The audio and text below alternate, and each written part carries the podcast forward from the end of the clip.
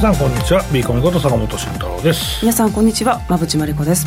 リスナーの皆さんご機嫌いかがでしょうか？番組アシスタントの新井沙織です。この時間はしゃべくりカブカブをお送りします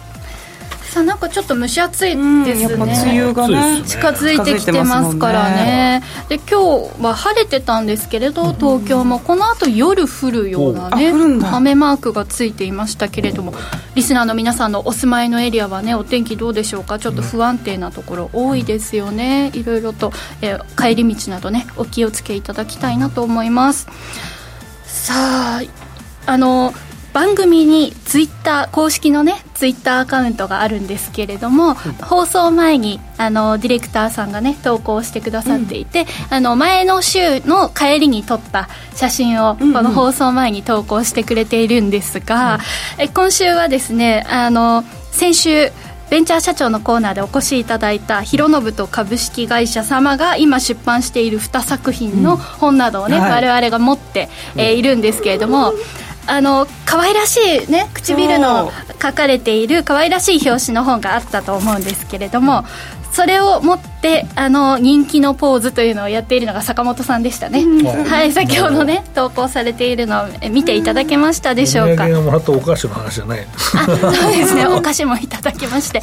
美味しかったですね。ありがとうございます。鈴掛けね。はい、はい、あの和菓子ですな。お気遣いいただきましてただあのぜひ手ぶらでお越しください、うん、そうです。本当にね。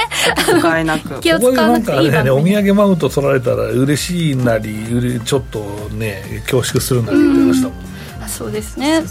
でもねお土産とかプレゼントって嬉しいものですけれどもぜひこの番組には皆さんあの気を使わずに、うん、はい、気軽に、ね、ご自身のね、はい、製品とか商品とかをね。そうですね。そっちの方がいいよね、はい、いいですね製品などありましたらまた食レポなどできたら嬉しいですよね、うん、さんもうプロなんで 食レポの。めちゃめちゃ上手だから。多いけどね。入らないんですけどみたいなでかでかすぎる機械作って。何かねあの、ね、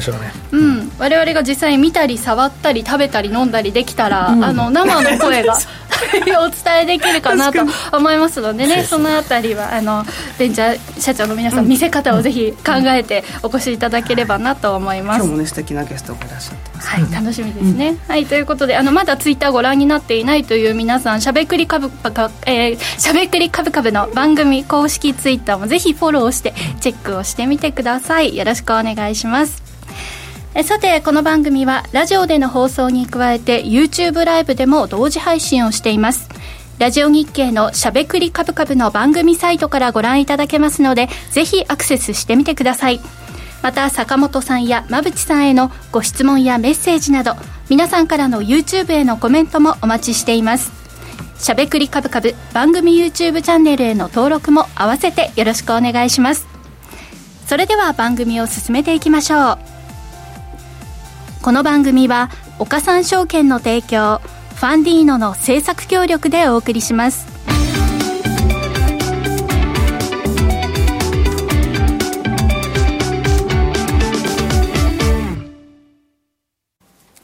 ここからは坂本さん、馬淵さんのお二人に足元の相場環境と今後の展望について伺っていきたいと思います。今日の東京株式市場では日経平均は続落して引けています。強弱感が拮抗する中、日経平均は前の日の終値近辺で揉み合いを続けていましたが、先物主導で下げに転じると、下げ幅をそのまま拡大。一時500円近くまで下げる場面も見られました。その後、下値では押し目を拾う動きも見られ、下げ幅を縮小しましたが、ここ数日、日経平均は33年ぶりの高値更新となるなど、高値警戒感も強まっています。さあ、このあたりの背景なども含めてお話しいただきたいなと思います。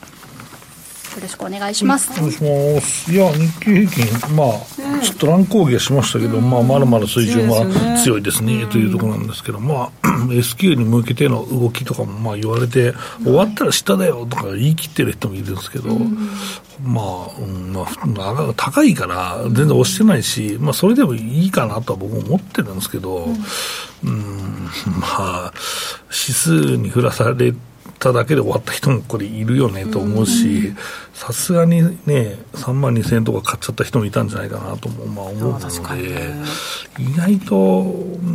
なんていうのかな、難しいよね、そのバタバタした方が負けかなっていう相場は変わらないかなと思いますけどね、うん、なので、まあ、僕は、まあ、じっくり見とけばと、じっくり見といて、ディフェンシブ買っとけやっていう話でいいかなっていう、うん、うん、ところなんですけど、うん、まあ、とりあえずはちょうど1週目なんでね、まあ、マクロ見ながらですね、はい、はい、あの一応方向性を抑えていけたらなと思いますね。はい、資料に沿っていきますと、はい、まあ、金曜日に雇用統計が発表されて、まあ、中身を見てみると、市場予想19万人に対して、まあ、結果が33万人結構いい数字が出てきたと、ね、にもかかわらず失業率がまあ予想よりも増えていたっていうことなんで、どっちを取るのかなって感じでしたけど、ね、まあ、景気はいい、だけど利上げするにはちょっとっていう内容だったんでしょうね、うん、本当にいいご都合主義な感じですけど、いやでも一番この投資家としてはプラスだった感じがしますよね、うん。ねうん、だって結局ね、その失業率が下がりすぎてしまうと、やっぱり利上げは続けなきゃいけないなという、そういうことですよね、まあ、まあ、続けまあ、でもその前は、実際のところ、失業率が上がっちゃうと、このえー、政策がちょっとうまくいかなくなってくるから、うん。うん、まあ実際、うん、今みたいなフレキシブルな利上げできないって言ったんですけど、まあこのあたりだったらいいんじゃない？みたいな。3%台ってめちゃめちゃ低いですからね、米国だったらかなり過去最低に近いような、まあ、数字になってるんで、いいかなみたいなところはあるかなと思いますし、あとは、うん、まあ、あとは賃金の上昇が意外と緩やかになっているというのが、うん、そっちだったんじゃないかなと思いますけどね、はい、うん、そういう意味で、まあ、利上げは一旦、そうそうそう。スキップして、スキップしてっていうのが今、メインの見通しになってますよね。株式市場に追い風になってて、はいはい、もしかしたら7月に利上げするかもしれないけどっていう、うんね、今だから6月停止っていうところが非常に好感されて、はい、まあ、株高につながっているってことですよね。いうところですかね、まあ、ただやっぱ上限というか、まあ、ある程度のところでね、まあ、抜けていくっていうのは難しいんでしょうけど、うんまあ、売ってらんねえ相場だなっていう。そうですよね。あとは意外と GAFAM を含めたところとか、うん、その中でも、まあ、その中でも米国の、まあ、時価総額高い銘柄でも、テスラがめちゃめちゃ強いねっていうのが最近もあって、意外とまあ米国のなんだろうそのうん、踏み込んだ補助金がもらえるんじゃないみたいな話もありますし、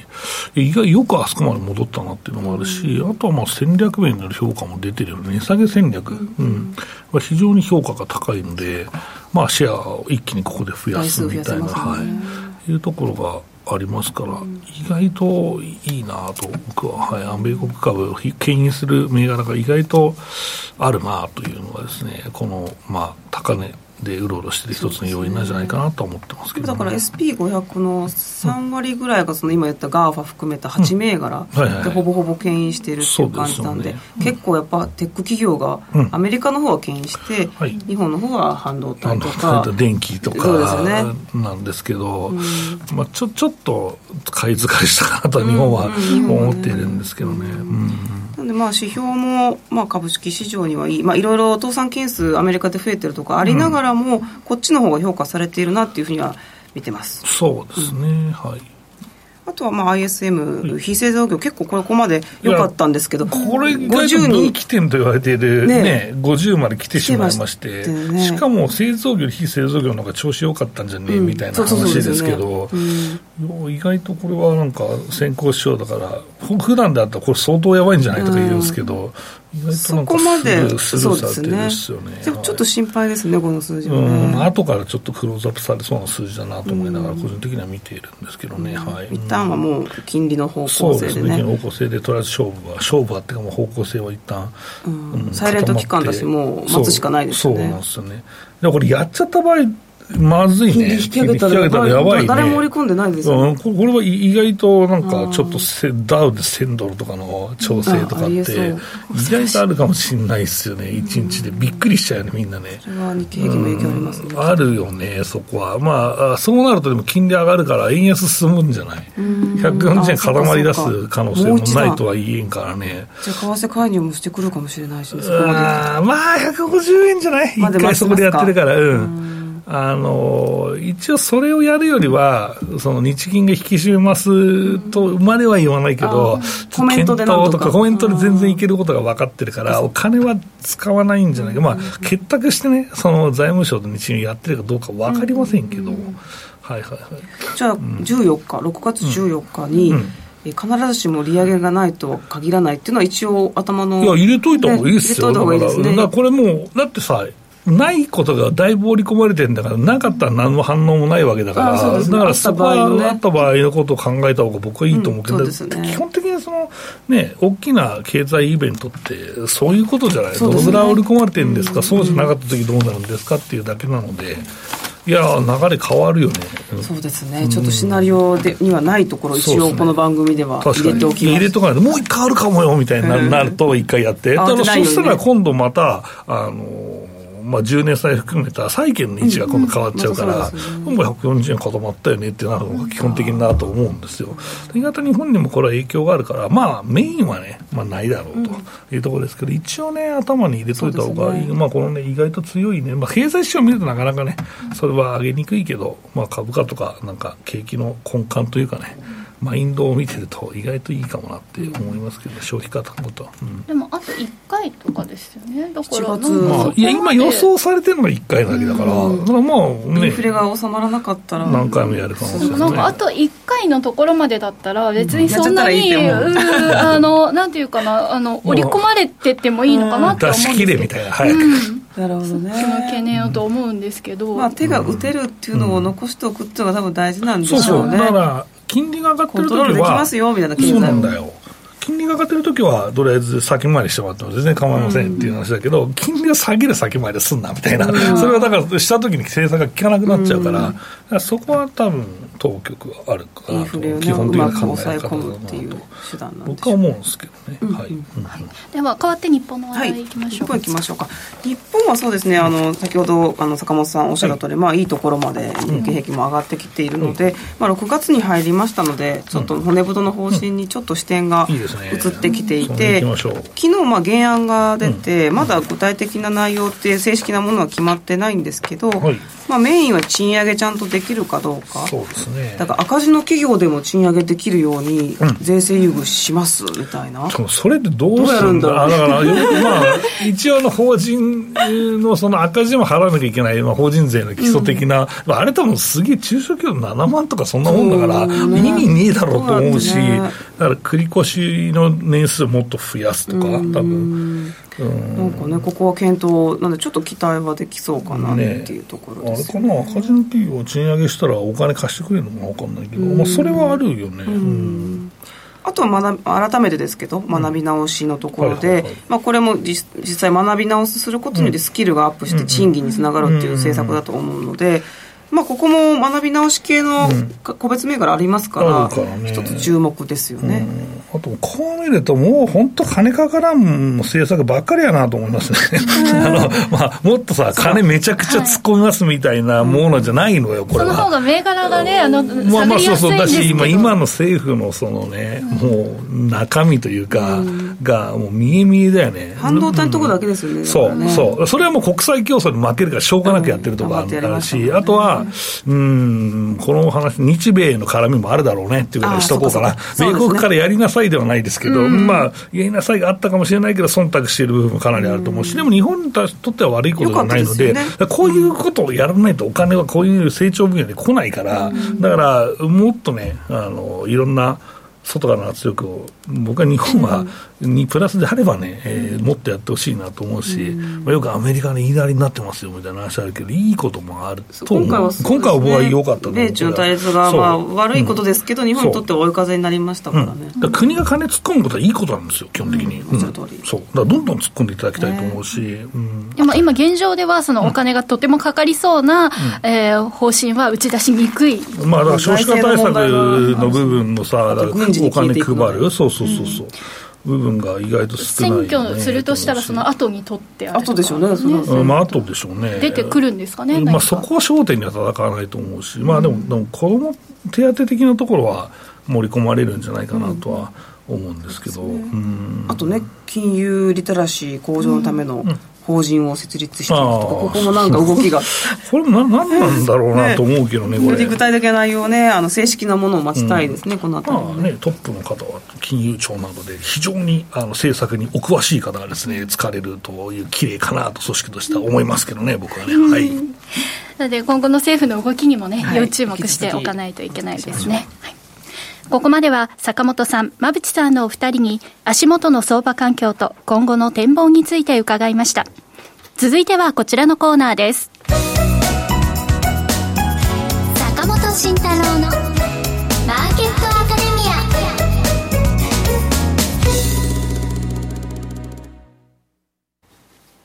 このコーナーでは投資をぐっと有利に株株価指数 CFD の活用などを含めて、投資のポイントについて、坂本さんに教えていただきます。さあ、乱高下に見えます。非常に荒い値動きだと荒井君が言ってるので、んですけど、はい。はい。冒頭もちょっと荒い読み方になってしまいました。噛んでしまう、荒すぎて噛んでしまう。っていう。話なんですけど、これは、これはでもまあ、高値圏っていう。か、値幅がね、出てくれば、あの、当然ボラティリティも出てくるし、だって結局さ、例えばよ、1万円の時の1%って100円なわけじゃないですか。3万円の時の1%は300円だから、だから株価が上がるとその分ボラティリティ高くなるっていうのはあるんですけど、うん、やっぱりポジションをここに来てね、大きく動かさなきゃいけない人が出てきてるんだろうなと思うし、あと、えっと、3万円に行く過程、3万円か3万1000円に行く過程で、まあ、ポジションをこの辺で外したいなっていう人が、意外と外してしまった部分があると思うんですね。だから、えっとまあ、投資別売買動向を見ると、うん個人投資家むちゃくちゃ売りまくってるというのも、まあ、皆さん目にされたわけですし、まあ、そうなることによって、えー、意外とその薄くなんだよね、商いがね。今ここでこれだけ売買しなきゃいけないという人が少ないと、今まではそのでっかいお金を入れても普通に動いてたんですけど、それが少なくなってくると、でっかいお金入れると、上がりやすくなって、下がりやすくなったりするじゃないですか、そんな状況が、まあ、SQ を前にしてきているというのも、ね、少なからずあるんじゃないかなと、えー、思ってますので、まあ、ボラティリティが出やすい相場、ある程度のその高値を抜けた後ね、えー、ボラティリティが出やすい、まあ、よく僕が例えに使うんですけど、でかいタイヤみたいなのがあるとするじゃないですか、ででかいタイヤってめっちゃ動かすとき重いじゃないですか、でもこれって、まあ、摩擦の関係もあるんですけど、えいってって動かし始めるのめっちゃ早く動くじゃないですか。だから、これがその3万円超えてからの動きだと思ってるんですよ。まさにね。はい、その通りです、ね。そうそう。っていうのをパクって、馬渕さんテレビで言っていただいて構わないですけど、はい。みんなおおっていうはずなんで。なんか小石とかあったらバーンってバウンドしてね、跳ね上がったりしますもんね。本当に。ほらほら、ほらほら。変なとこ言うんですよね。で、墜落しましたみたいな。大きいタイヤってそういうイメージがあるんですけど。おもろいね。普通の通りコロコロ転がんないで、いきなりすげえ転がしちゃって、おっしゃーと思ったら、その、なんかちょっとした何かね、はい、横にボーン、くんだこっちみたいな。でも横にそれるかもしれないし、上にポンってね、跳ね上がるかもしれないし、わからない。だから、まあそういう気持ちでいます。どうなるのか変な友達がね、道道路の横でポジ持ってない人、おい、けいけとか言ってると、あの、その、この辺に石あって飛んできて、やめてみたいな。そうそうなんですよ。だから、ね、今ポジションがない方も、これ、だからこの後どう入っていいのかっていうのもね、含めて、まだ自分事としてポジションがなくても考えてる方、多いんじゃないですかね。そうですね。沿道で見てると巻き込まれる可能性あるよ、とりあえず、ね。本当にやる気、行く気ない人はもっと離れたところで見た方が絶対いいですよ。なので、個別を持ってだけを持ってる方も、もしかしたら何かしらで巻き込まれる可能性ありますから、そうだね、タイヤ理論、本当にいろんなところへ応用が聞けますね。荒いタイヤ理論。い。いね。い。いね、本当に、まあ今日はね、えー、荒いその値動きについてですね、検証してるわけですけど、そうですね。あの、まあやっぱりその外国人のね、えー、その買い越し、これ現物10週連続ね、えー、先週まで買い越しと、えー、いうことで、2桁連続買い越し、久しぶりだなと、まあこれからか日本株上がるよねっていうのは非常によくわかるんですけど、うん、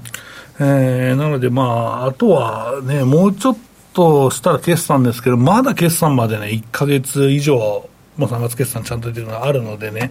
だからもう少しね、その荒い動きと、そのぼ、まあ、雑なね、セクター戦略、セクターの、その、なんていうのかな、えっ、ー、と、お金が資金移動こうしていくわけです、セクター、セクター間でこう、だから循環物色が続けばいいなと思ってるんですけど、でも意外ともう循環無色ね、その大所は終わってるので、でね。はい、だからあとは、それをもう一周、セクター間で来ると思うか、それか、ようやく小型のピンポイントでいいなと思う銘柄を買ってくるお金が割かれるか、進行に行くかということですけどね、はい、大型から日経平均の値動きがちょっと落ち着いてきたら、うん、その次のね、中型、小型にこう波及してくのかなっていう、うん、そのタイミングはいつですか？いや、それは、まあ、前々から言って、やっぱり日経平均が3万円をキープしてて、うん、まあ、ある程度、その、高いねと、みんな儲かってるねっていう状況が続くことがやっぱ大事ですよね。それは3万円っていうのが、うん、それは3万円、うん、以上でいってほしい、いってほしい、できればね。だから3万と3万2千円のボックスで全然いいんですよ。うん、そこにあれば、まあ、長期の人は儲かってるし、で、まあ、そんなに損はしてないし、で、新興の人はもう損がこれから上がるだけでっていう状況になってる人もいるわけですから、そうなったら意外と、うん、うまくこの循環物色乗れて、新興のお金入ってくればね、盛り上がるかなとは思ってるんですよね。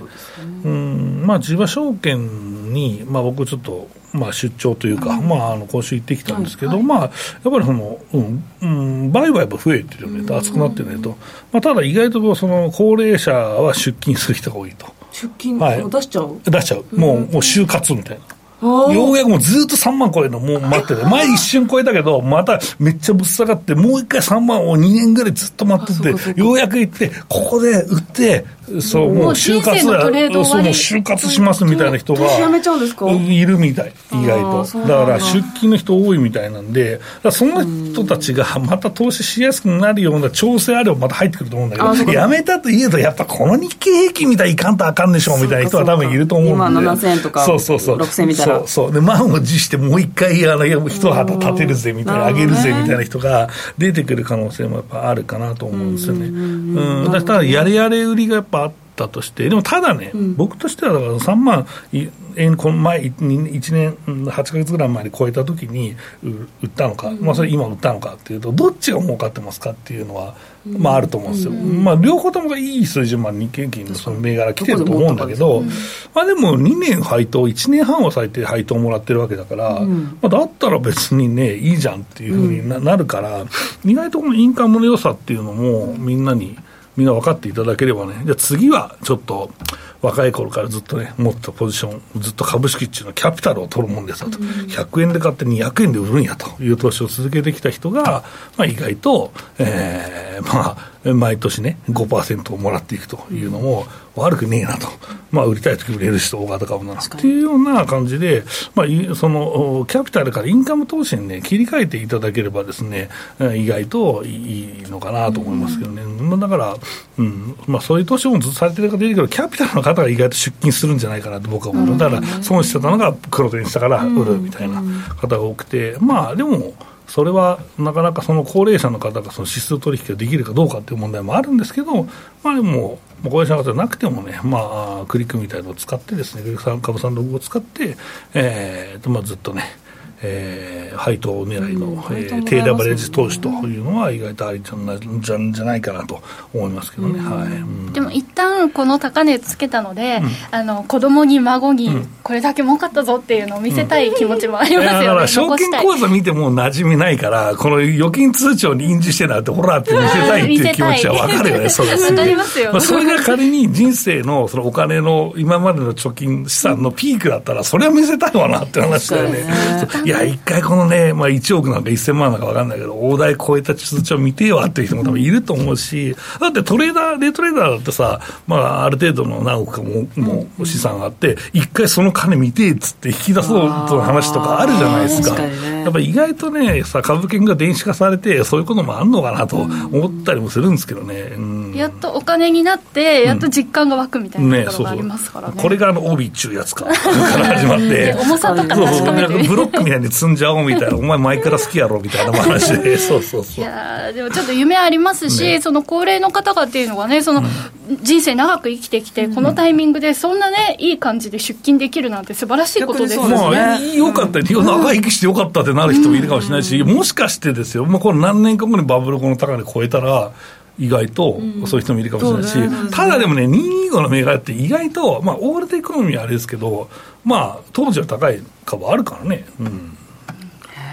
で、まあ、若い世代だけでなく結構ドリームあるなと今、はい、感じましたね。そうですね、はいあとまあ今ペアトレ入ってる方少ないかもしれないですけど結構鞘が閉じてる。そう鞘閉じてるんですよ、閉じてるんですよってなまってるんだけど、はい。ね、どこのいや熊本行ってきてちょっとちょっと影響が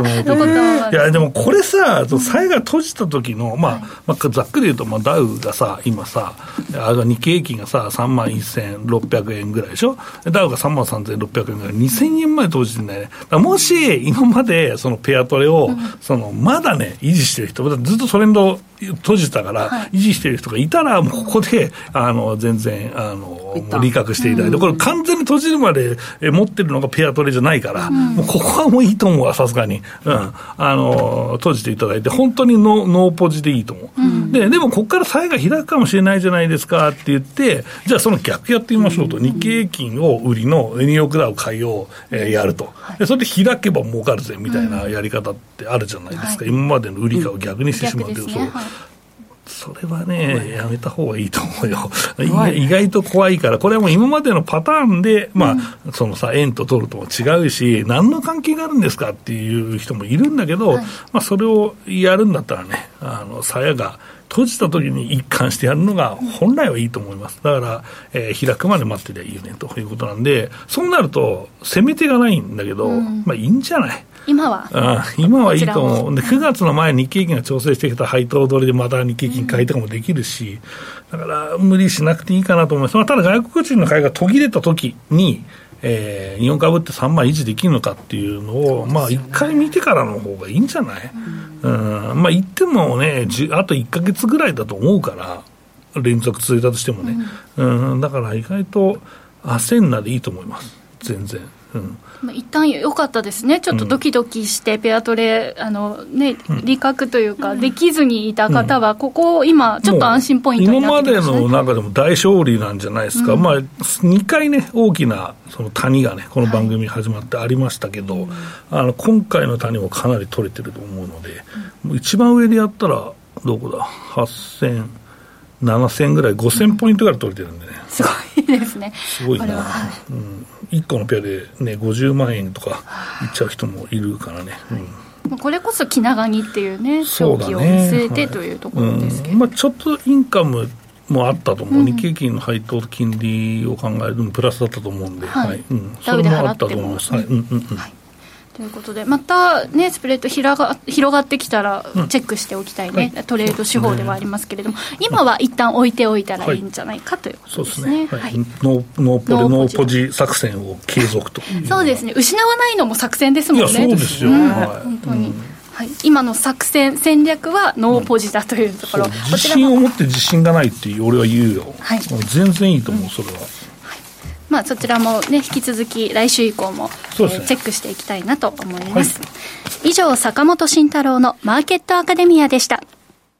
クリック株365を始めるなら岡さんオンライン。クリック株365は日経225やニューヨークダウ。ナスダック100といった世界の代表的な株価指数だけではなく金や原油などの ETF を数千円の少額からほぼ24時間日本の祝日でも取引できる注目の金融商品です。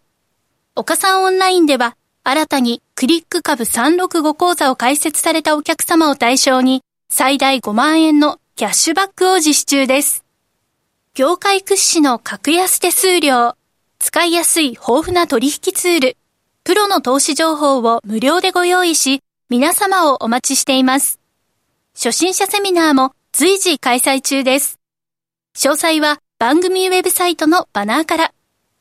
岡三オンラインは、岡三証券株式会社の事業部門の一つです。当社が取り扱う商品等には、価格変動等により、元本損失、元本超過損が生じる恐れがあります。投資にあたっては、契約締結前交付書面等を必ずお読みください。金融商品取引業者関東財務局長金賞第53号岡三証券株式会社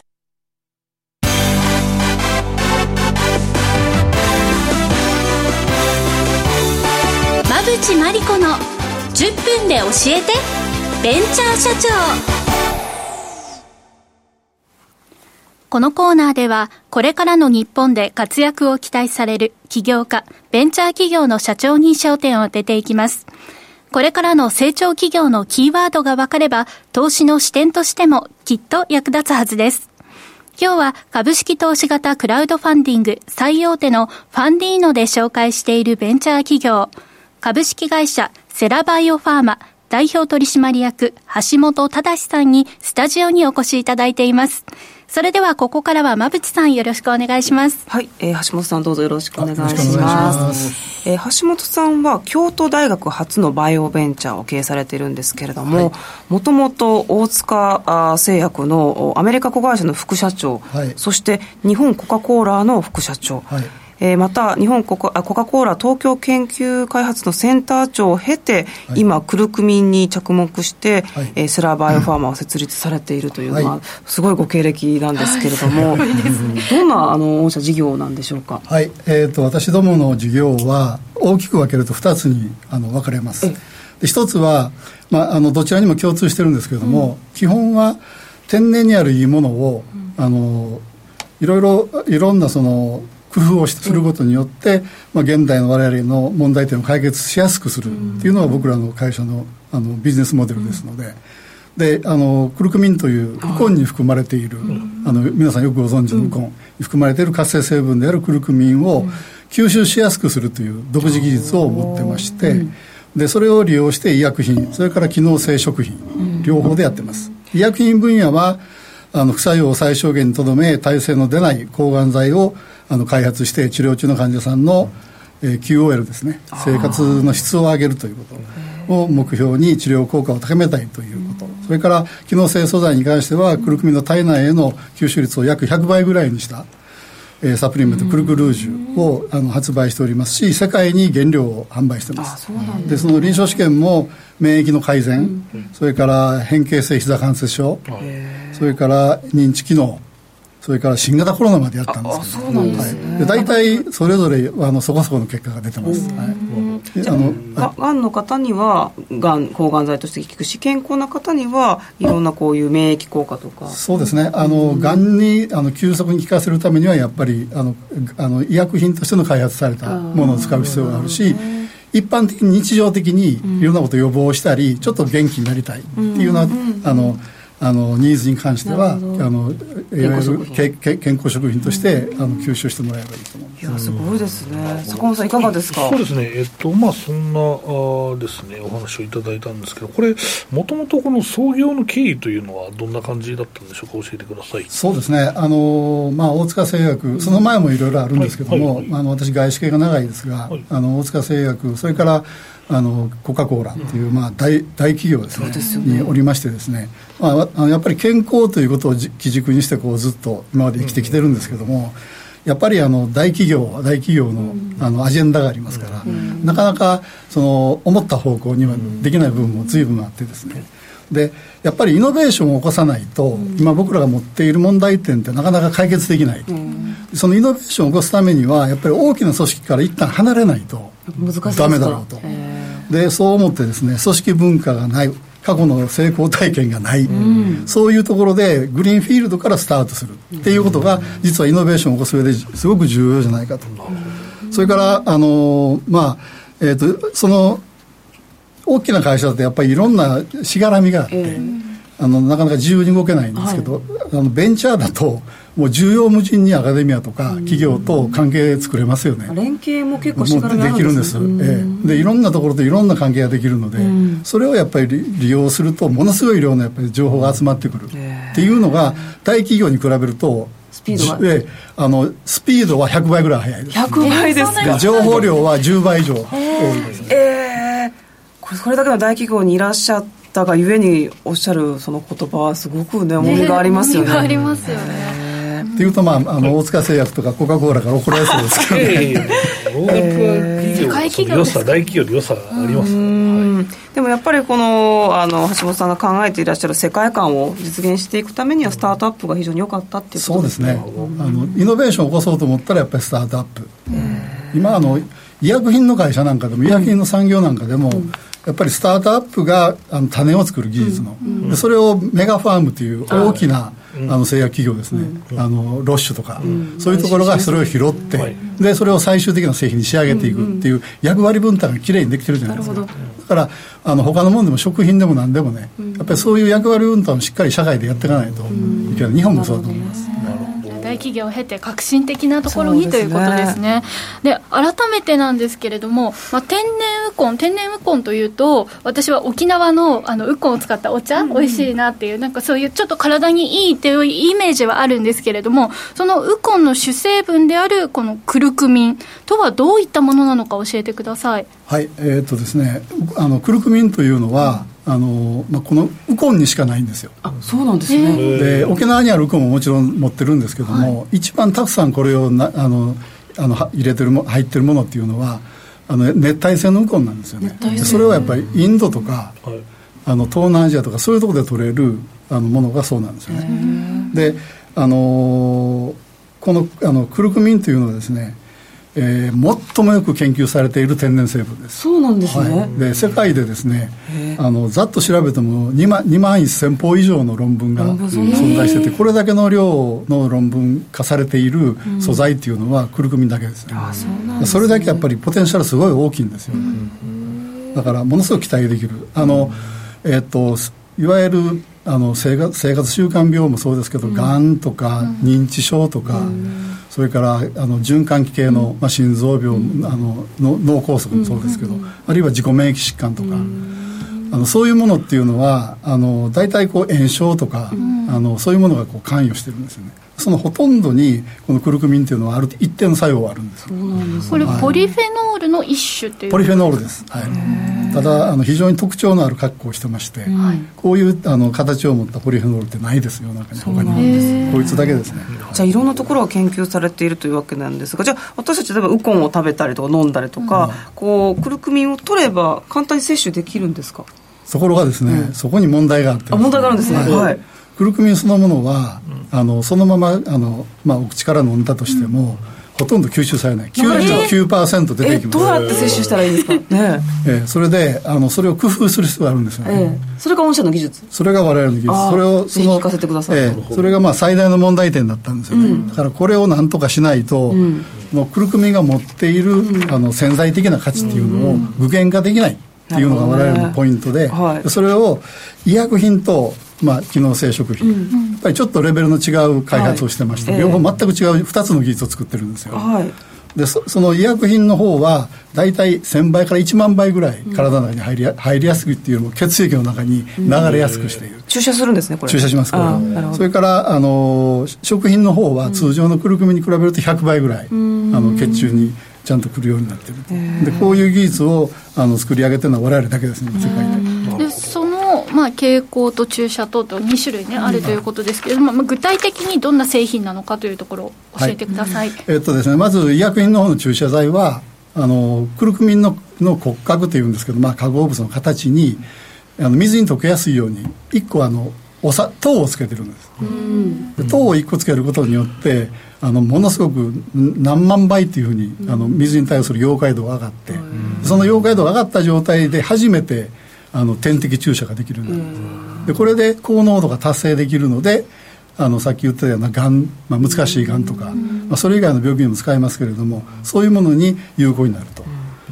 それからあの、えーと、食品の方はですね、はい、えー、全くまた違うアプローチで今度は食品の方に関しては、うん、クルクミがなぜ吸収が難しいかというと、あの結晶構造を持ってるんですよ、すごくあのガチガチの結晶構造。分解されにくい。分解されにくいし、うん、結晶外れない。そこから。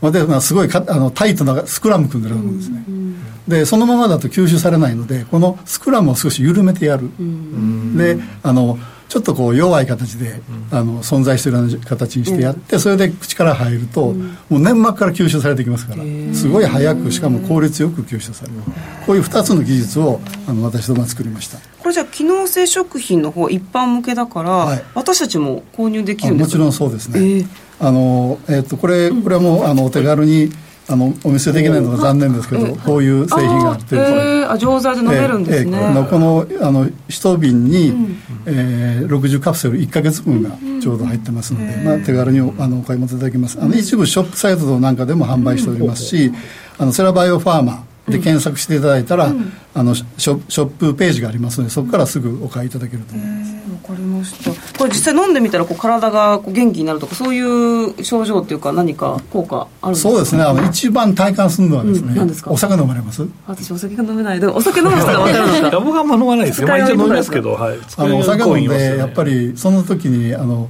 こう気分悪くなったり、うん、それから次の日の朝起きづらい、疲れている、はい、それからまあ極端に言うと二日酔いしてる、うん、それがねほとんどなくなるんですよ。すごい。じゃあちょっとどのタイミングで飲むんですか？お酒を飲んでお酒を飲む前に飲んでもいいし飲んでる途中でもいいし終わってから飲む人もいますよね、えー、どれでも大体効きますから、えー、えー、面白い。らしいな坂本さんどうですか？いやいいですね。あの、はい、二日酔いは、まあ、美容とかもね、坂本さん意識高いから点滴美容点滴とか、まあ、相性これでもあの、お肌に対しても多分いい。効果があると思います、なんかその突出してなくて下支えしてくれるというかまあ、いくつもの項目に効くっていうのって意外と大事ですよね、大事ですね、そうですよね、日頃からのやっぱり、あのヘルスケアがやっぱり重要で、それをあの急速になんかやろうとしても無理なのでやっぱりじわじわじわじわとい。い方向に持っていくと、ヘルシーエイジングっていうのができるわけですね今メンバーでやってらっしゃいますか事業は？今のメンバーはですねあのそもそもこの会社を作った時のあのスタッフ4人いるんですけど、私も含めて、そのうちの2人が兄弟のあの大先生なんで。でそういうメンバーと、ね、そうで今のやっぱりスタッフあの人たちもやっぱりサイエンスのバックグラウンドを持ったかなりあの高度なことができるけんあの研究者の方々リサーチャーがあの我々の構成のあの要因ですね。では今後の事業展開はどのようなものをお考えでしょうか？そうですね、うん、あの今あのこういう製剤がこう出来上がってきて、はい、で食品の方でも医薬品の方でも展開できるので、うん、あのままず食品に関してはあのやっぱり全世界に対して、うん、というのは全世界というのは発展途上国もあれば、はい、先進国もある、でそれぞれ経済状態全く違いますよね、でこの全然違うバラエティーの中で、どこもヘルスケアというか健康な状態を求めてるのはもう同じなので、だからそうすると我々のメーカーの方で、それぞれの経済状態に合わせたものを作っていく必要があるわけですよ。それを僕らがやっぱりやらないといけない、でそれをできる我々技術持ってるのでそこがもうすごい楽しみだと思う、えー、そうか。先進国も新興国も、新興国そうですあの今発展途上にある国もやっぱり、あの困ってることは同じなんですよ、であのその困ってるところをなんとかすることによってあのそこの国の発展もさらに加速されるし、幸せな人が増えていきますよね、それがもともと僕がやりたかったことなんで。しいですね。今回ご紹介いただいたねクルクミン以外の有効成分の発見にも積極的に取り組みたいということで、はいはい、今後もね引き続き注目していきたいなと思います、うん、ということで橋本さんここまで素敵なお話をありがとうございました、はい、ありがとうございました。ここまでは馬淵真理子の10分で教えてベンチャー社長でした。次回もお楽しみに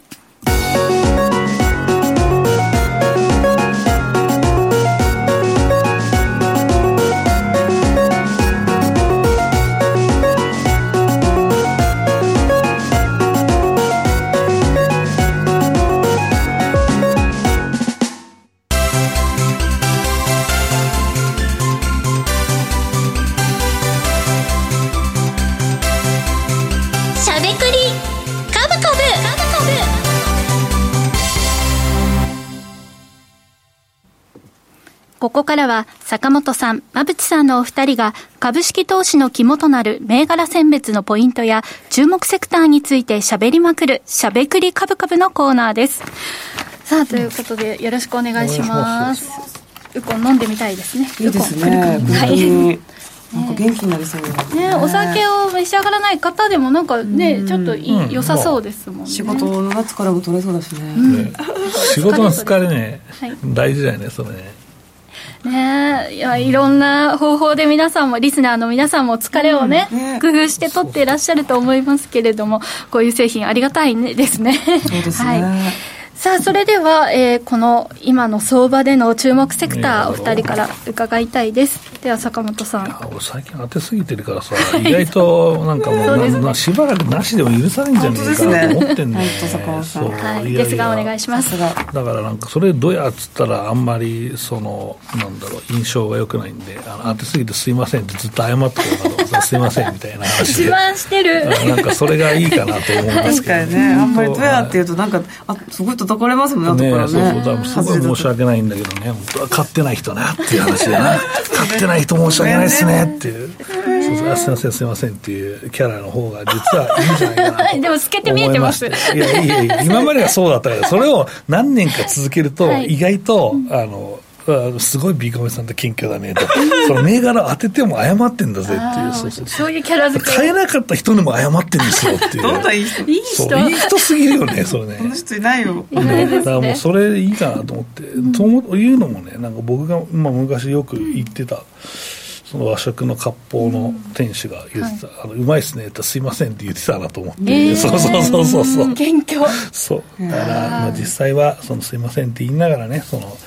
いや僕がただ銘柄言っただけですよ。買った皆さんがあの素晴らしかったですよ、そう買う買わないのジャッジは皆さんがね、うん、ここに乗る乗らないとか、ね、だから全然すいません。僕をね、えー、ありがとうございますっても何のあれもなんないんでね、はい、皆さんがあの買った勇気がね、はい、えー、結果につながってるんですよと。いう話にしようかなと思います、はい、でも今週も謙虚な気持ちでねあの注目銘柄を挙げていただき、お聞きしたいところですけど、はい、いいと思います。はい。さあそれでは、まあ、若干シークレットということでね、うん、YouTube タイムに持ち越しますが、はい、馬淵さんはどんなセクターでしょう？そうですね。私は前回、えー、以前ご紹介したもので、まあ、あの日経平均とは全然違う動きをしてますって言って注目したものをちょっとおさらいしようかなっていう感じです、うん、はい。ありがとうございますさあというわけで坂本さんはややシークレット味が入りましたけれども。一応もうあれだよ、はい、まああの機関投資家が買ってきそうな銘柄っていう話を、そうそうそう、はい、をしようかなと思いますけど、はい、すみませんね機関投資家の方が注目してそうなところ、そして馬淵さんはおさらいの、まあ、日経平均の動きとまた違ったところということで、えー、気になるお二人の注目銘柄はこの後の YouTube 配信 YouTube 限定配信で解説をいただきます。以上しゃべくりカブカブでした時刻は午後5時16分を回っています。し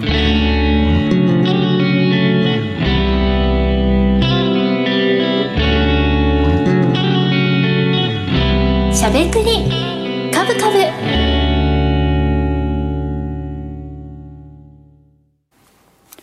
この番組は岡三証券の提供ファンディーノの制作協力でお送りしました。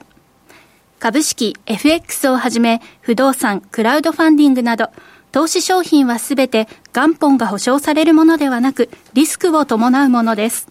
投資の最終決定はご自身の判断で行ってください。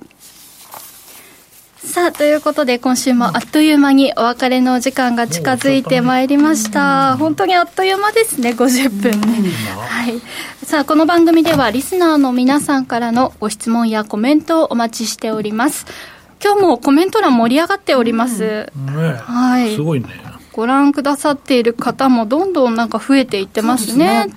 意外と。680人をすごく、はい、平日のこの時間に本当にありがとうまだみんなリモート終わってないんか本職の人が聞いてるのかどっちなのかなと思い。ますけど、お仕事しながらねこっそりとという方もいらっしゃるんでしょうか。本当に嬉しいですね。コメントも我々の励みになりますので本当にいつも盛り上げていただきましてありがとうございます。えコメントの内容なのでこの後の YouTube タイムでも拾っていけたらなと思っています、